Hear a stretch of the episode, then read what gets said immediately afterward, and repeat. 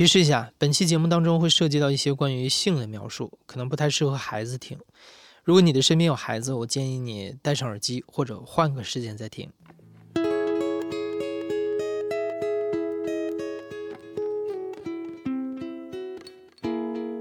你好，欢迎收听故事 FM，我是艾哲，一个收集故事的人。在这里，我们用你的声音讲述你的故事。每周一、三、五，咱们不见不散。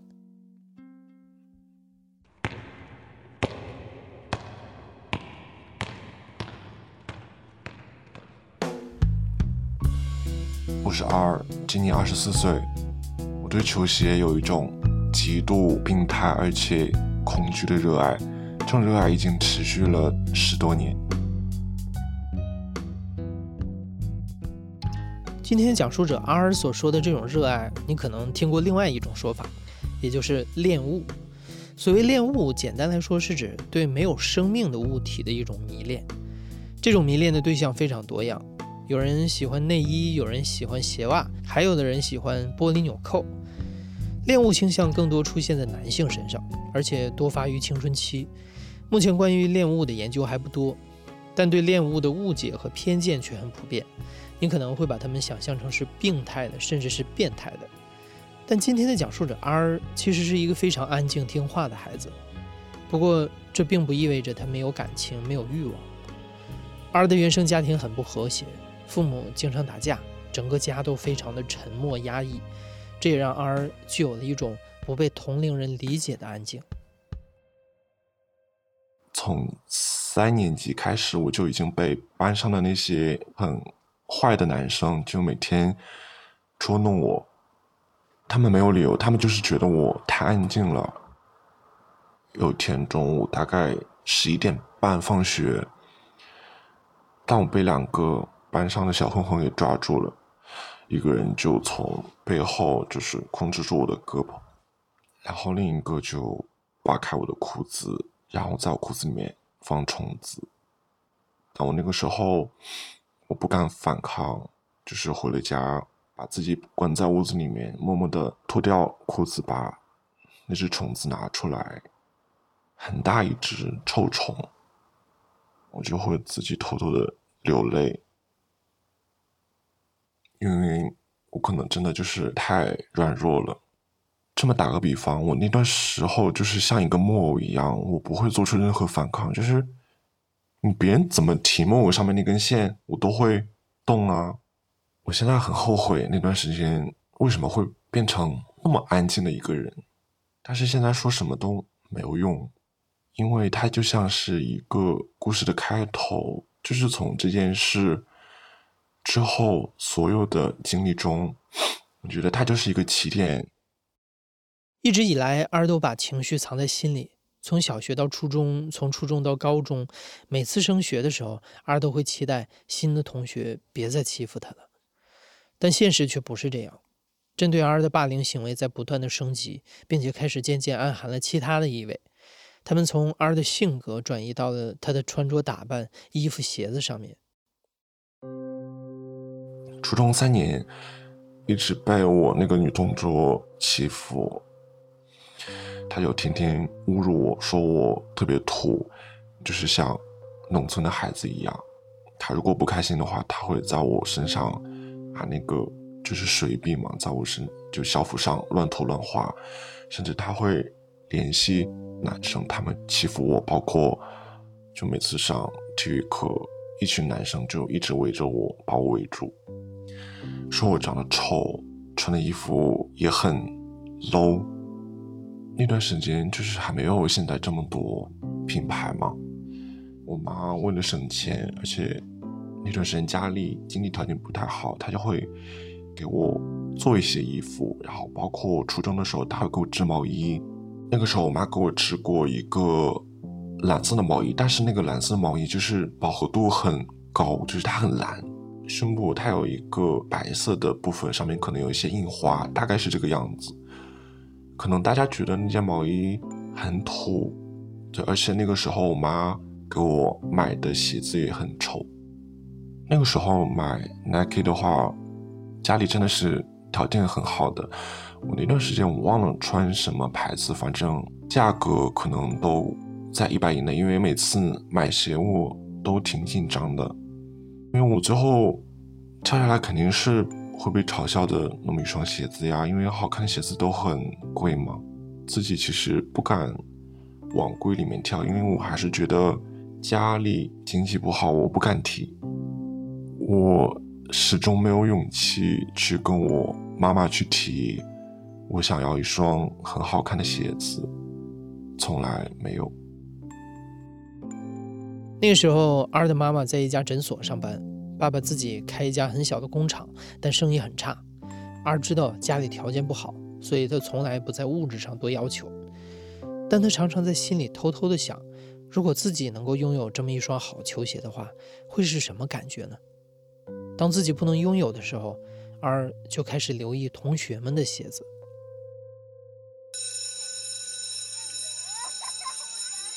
初中的时候，体育课上面，我被几个男生就是围在一个角落里面，然后他们不知道从哪里面偷了一根绳子，把我捆在学校操场的那个树上面。当时操场上有很多人啊，就有些人在看我们，然后他们就围着我。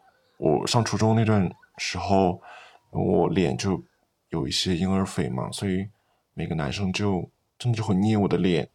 甚至会有男生就是咬我的脸，把我的脸捏的就特别的红，特别的辣，火辣辣的感觉。所以那次他们几个把我捆在树上面，掐我的脸，然后我就低头，然后只能低着头。可能是那次时间太久了，然后我只能盯着他们的鞋子看。我觉得他们每个人脚上都会穿那种很酷、很亮的鞋子，我觉得好像是一种很。高层次的象征。我当时被绑在树上，我脑海里面其实是羞耻跟难过，我想哭。但若干年之后，我脑子真的会不断回忆这些场景，我就会想到他们那个时候每个人穿什么鞋。大概有至少六个人，而且身高都很高，大概那个时候他们都已经长到一米八左右。他们的鞋就全部是球鞋，你就会发现有一个特点，就是。它虽然脚踝两侧它是有包裹性的，但是它转到后面，就是你脚脖子的后面，它是有一个很，我觉得那个线很优美，它是有一个缺口，就觉得这个鞋设计的很别致，它跟别的鞋不一样，所以我慢慢的就因为一双鞋子好看，逐渐过渡到对他们脚上的鞋子有一点点。欲望。最开始，二对球鞋的欲望也只是想穿、想拥有。但每一个人的青春期都是一个观念快速成型的过程。身处这一阶段的青少年要如何踏入这个过程，实际上是充满了变数。每当被欺负的时候，二就近距离的观察那些男孩子们的鞋子，这让他觉得内心得到了补偿。渐渐的，这种补偿机制带着 R 心底无处宣泄的情感，开始发展成一种更混沌、更复杂也更失调的欲望。我又察觉到我对茄子的感情在一点一点加深，就是如果他欺负我的话，我会很近距离观察他脚上的鞋。有一次中午，就是我们班上有一个男生，他跟他的好朋友在一起。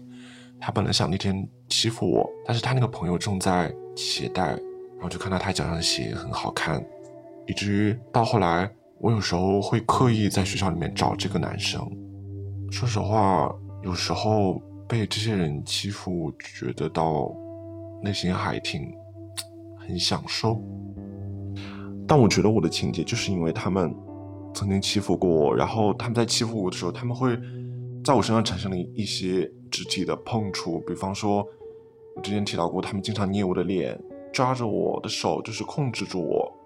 但是因为在青少年时期，那些人对我产生身体接触，让我感觉到又有那么一点点兴奋。我不知道是不是就是青春期给我带来的影响。然后对一些刚刚有一些什么性启蒙啊，还有一些什么就是。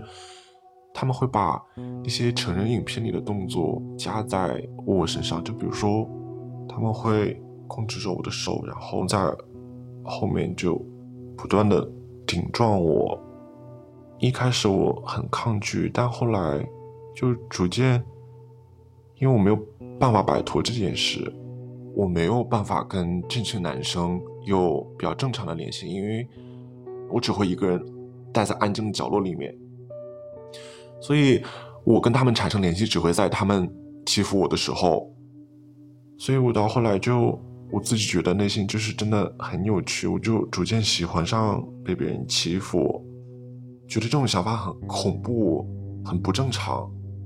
但这个时候你发现你自己已经沉迷在里面，你没有办法自拔，你该怎么做呢？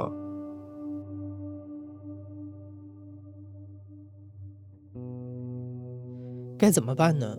二也被自己隐秘而压抑的情感吓了一跳。二原本只是想拥有一双球鞋。或许有了球鞋，同学们就不会再欺负他，他就能和同学们正常相处，甚至是做朋友。但这样小小的愿望长久无法被满足的时候，而发现自己竟然对那些欺负过自己的高大健壮的男生产生了依恋。一切因球鞋而起，一切又因为球鞋串联起来，交织成一个巨大的情欲的谜团：是渴望球鞋，还是穿鞋的人？是享受被欺负，还是被迫接受？这是跟同学们的唯一联系。是家庭条件拮据积累的物欲，还是青春期躁动的情欲？这些似乎都已经不重要了。重要的是，这些情绪在 R 的心里横冲直撞，总有一天会爆发。毕竟年龄大了一些，就是想的东西也会更加深，那种欲望越来越强烈，我控制不住自己。我说我。只能通过把这种情节寄托在鞋子上面来获得对我内心的一些算是很扭曲的安慰，而且那个时候学校的环境确实给我一些条件让我接触这些鞋子。我上高中之后，因为高中那个学校离我家特别远，所以我是住校的宿舍楼，它是两层，然后里面非常的破。宿舍管理员的话，他其实也很不负责任嘛。他就在一楼一进门的地方。我住进去宿舍之后，我就会发现，其实有很多人他是不锁门的。而且那个时候宿舍楼楼里面确实有监控，但是我发现他们不开，因为他们没有红色的那个灯。我就会就是想法变得很疯狂，然后胆子会变大。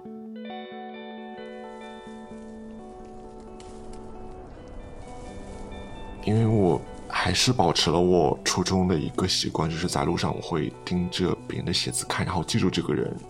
到后来，因为可能是巧合也好，我会偶然发现，我说：“哦，这个人原来就住在我的对面。”他个子高高的，也很好看。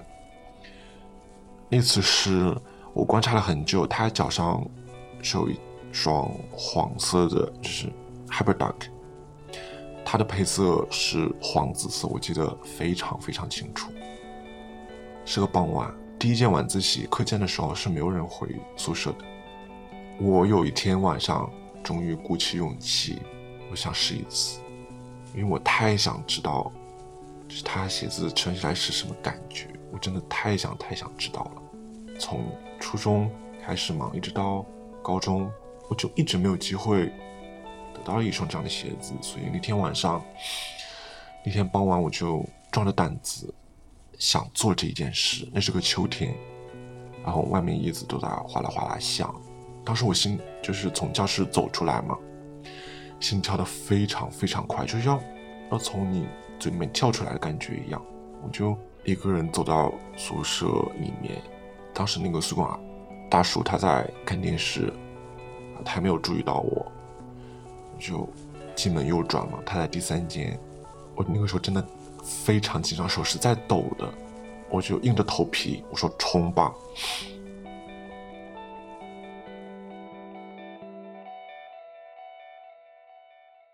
我就把他门我就推开，然后那个宿舍里面它非常的黑，只有一扇窗户。我就拿着我的手机开了手电筒，我就在找他的床。四张床嘛，上下铺，一共是八个人。我在一进门，右手边第一张床的下铺，我认出来是他的鞋子。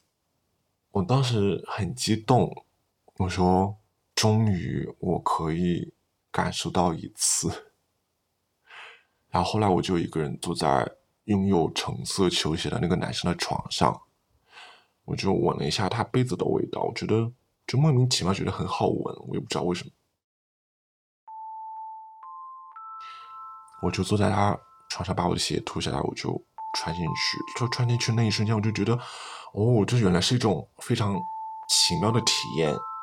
就是脚的中心那边，它会高出来一段，因为鞋不都是平的吗？让我印象很深刻的就是它鞋中间高了一段，就觉得穿起来不是很舒服。但我还是很兴奋，我觉得我第一次摸到它，我就开着手机自带手电筒，就就仔细看。真的很漂亮。当时我是记得只穿了右脚，后来我做了一个我也不知道为什么的行为，就是我会去闻一下他鞋子里面是什么味道。就是在一种很紧张的情况下，因为我时间是有限的嘛，我脑子很其实很懵，我也不知道我为什么要去闻这个鞋子。我自己也知道我这行为很变态，但是我忍不住就想闻一下，一种淡淡的。很奇妙的臭，因为毕竟是鞋子嘛，但它只是淡淡的那么一种若有若无的气味。因为新的球鞋，它毕竟里面它还是有一些布料啊或者一些塑料材料的味道，它加上一些人体的一些淡淡的臭气，但没有说，我没有觉得它有那么，比如说我特别排斥的味道，反而我是觉得它是一种。很奇怪的香，它闻起来能感受到这个鞋的主人很快乐，他比我活得快乐，就是那种味道里面能包含很多我从来没有拥有过的一些东西，真的很奇妙，就感觉这种味道它可以让我摆脱之前所有的不愉快。后来我就悄悄的把他的鞋放回原位，然后用手机拍了他。鞋子的一张照片，然后我就去上课了。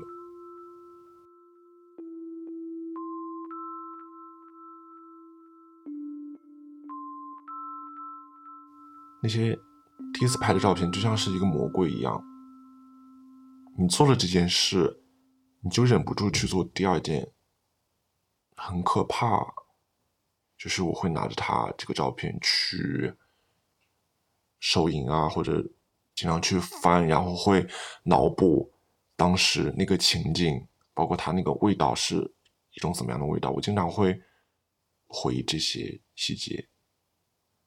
但是后来，我除了拍照片，我还是想，如果我在那么一个没有人的环境，那样一个全是充满了他的物品的那么一个环境，我可以试一下，会不会能给我带来。更刺激的感受，所以我就我记不得是哪一次，但是我后到后期我就是开始做这件事情，我会坐在他的床上，然后拿着他的鞋，就一边闻，然后手里面也会看着他去自慰的。我觉得从视觉上跟嗅觉上这两个感官体验，我觉得都要有，然后。就我做这件事的意义才会完整，但是我不会留下任何痕迹，我不会弄脏他们的鞋子。从那之后，二会时不时的潜入别人的宿舍，去看看那些他心心念念的球鞋。在二的脑海里，就像是有一个陈列室，他喜欢的每一双鞋是什么样子，在哪个寝室，他都记得很清楚。一楼左手边有一间双开门的宿舍，那儿有一双黑红色的国产乔丹。一楼右手边第三间宿舍有一双蓝色的李宁音速，那间宿舍还偷偷养了一只蜥蜴。二楼南边的尽头是一双蓝紫色配橙色的很软的匹克素英二代球鞋。但儿不仅会记得每一双鞋，他也会记得他们的主人。还有一双鞋让我很深刻。学校有一年暑假不是在翻新嘛，就在刷墙。当时不是有刷墙的工人嘛，他们就午休的时候，不知道这是怎么把那间宿舍门打开了，然后他们在里面睡觉。我是偶然发现了，就是那双鞋，它在床下的就是放鞋子的一个平台上面。然后看到这双鞋之后，我就感觉眼前一亮，因为我见过那双鞋的主人，他其实是一个瘦瘦高高，然后发型的话是一个锅盖头。我当时在心里面偷偷喜欢过那个男生，所以那天中午能发现他的鞋子摆在那边，真的很激动。然后，但是那他的床上其实是有工人在睡觉的，但是我因为很想得到他那双鞋，后来我还是把它拿出来了，我没有吵醒任何人。那一次自慰的时候，我会，就是这件事情对我来说会更饱满一些。因为，就是我从来不会想到，我曾经偷偷喜欢过一个人的他的鞋子，就通过那种情况，然后他摆在我的面前，我觉得这一切发生都太突然了。我没有，就好像说，在你小时候，你很想得到一件礼物，然后有一天你的爸爸妈妈突然买给你那种感觉。然后那双鞋的配色是深蓝色，然后但是它偏一点紫。然后它脚踝的地方还有一个圆环，然后圆环里面还有一个实心圆，这是我对那双鞋的一些细节的记忆。除此之外，就是那双鞋非常非常软，就像海绵一样，跟其他鞋不一样。然后当时抱着它，我就觉得，我不知道是不是算是一种缘分，因为它实在是出现的太突然，让我。就是算是这些经历当中很难忘的一次。自慰完之后，我就把这双鞋还是悄悄的放回去，然后把鞋摆好，再偷偷出来。但随后的几天，我是有再次去过的，因为我很喜欢那双鞋。我确实会把鞋子跟主人的脸结合在一起，所以我如果。穿这个鞋的人，他比如说是一个非常矮，然后肥胖的这么一个人，我并没有对他产生一些兴奋点，因为这种类型的人，他们没有欺负过我。就是之前遭受校园暴力的时候，全部是一些就是身材很魁梧，然后又很健壮的人，所以我会把这两者结合起来，然后我就很内心里面会很迷恋他们。我的脑海里面其实每双鞋子都会对应一张不同的脸，我我能记住他们的脸，然后情不自禁的我就会对它产生欲望，然后我就会一边脑补，然后一边去自慰啊。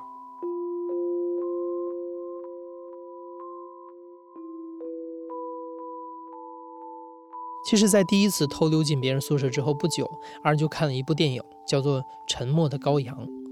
影片的男主角白天是西装革履的医生，晚上就变成疯狂的食人魔，而觉得很有共鸣。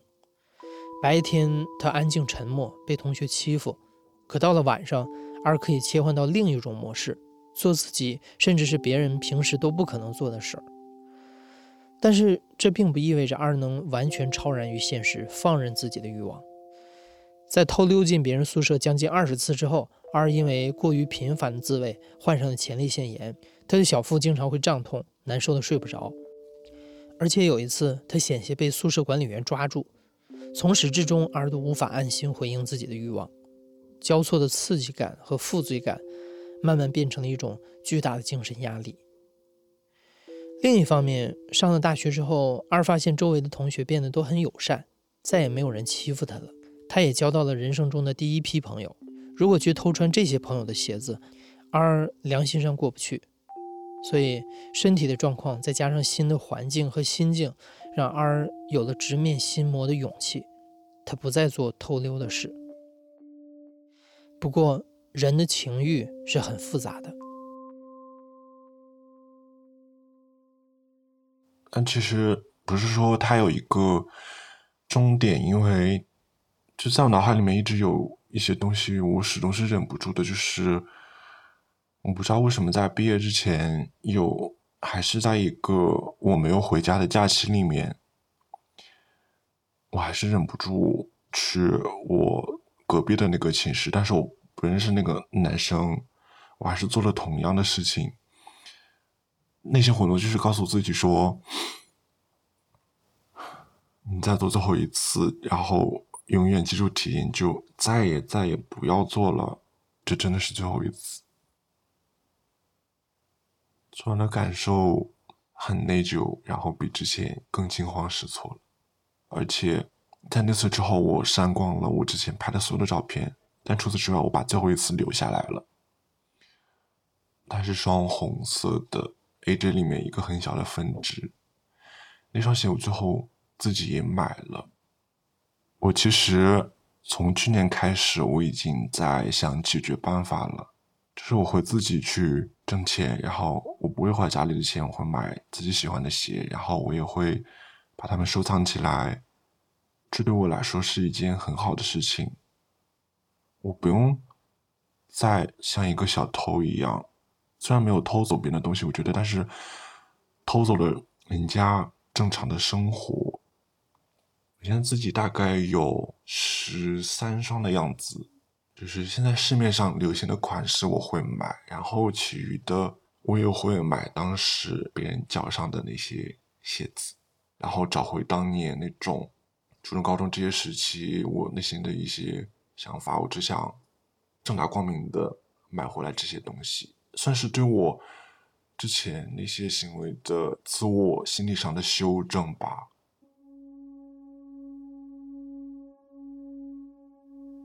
但是以前那些就是校园暴力的影子，它一直是在我身上，我我摆脱不掉的。就是你难过的时候，它就会跳出来；，包括我难过的时候，我也会。想我当时做过的那些很不光彩的事情，我都会想到。你刚问我说是不是最后一次，我不知道，我不知道是不是最后一次。其实我也很害怕，我之后会不会做？这个世界上有些东西真的会很可怕，除了违禁品，那只有就是心和欲望，它真的会让人摆脱不掉。我自己是不太能处理爱跟欲望之间的关系。我到现在我不知道什么是爱，我到现在我也不敢去谈恋爱。我也不知道怎么才能算是一种很正常、很美好的欲望。我觉得我从一开始就错了。每个人都会有欲望，但是你的欲望来源于什么？这一点很重要。如果你的欲望跟我一样来源于压抑。我不觉得它是一件很好的事情，但这么多年我也没有想过我要去怎么纠正它。我也就是很多事情交织在一起，你解都解不开。如果我可以重新活一次的话，我会从小就想去做我想做的那些事。如果我还能再回到那个场景的话。我可能真的会变得不听话一点，我就说：“妈妈，我就要那双，不管怎么样，我就要那双。”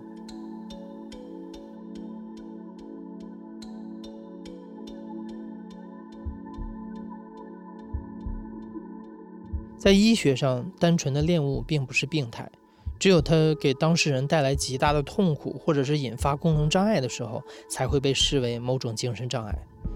更多时候，那些所谓反常的性行为，是我们在脑海中对现实进行了一次幻觉重塑，它可以帮我们避免遭受内心冲突引发的痛苦。如你正在为自己的恋物倾向感到困扰，可以试着想一想自己行为背后的原因，这或许会成为你去接受、去释怀的开始。希望每个人都能更无害、更舒适的接受自己的性偏好。你现在正在收听的是《亲历者自述》的声音节目《故事 FM》，我是主播哲。本期节目由林峰制作，声音设计桑泉，混音孙泽宇，实习生严静文。感谢你的收听，咱们下期再见。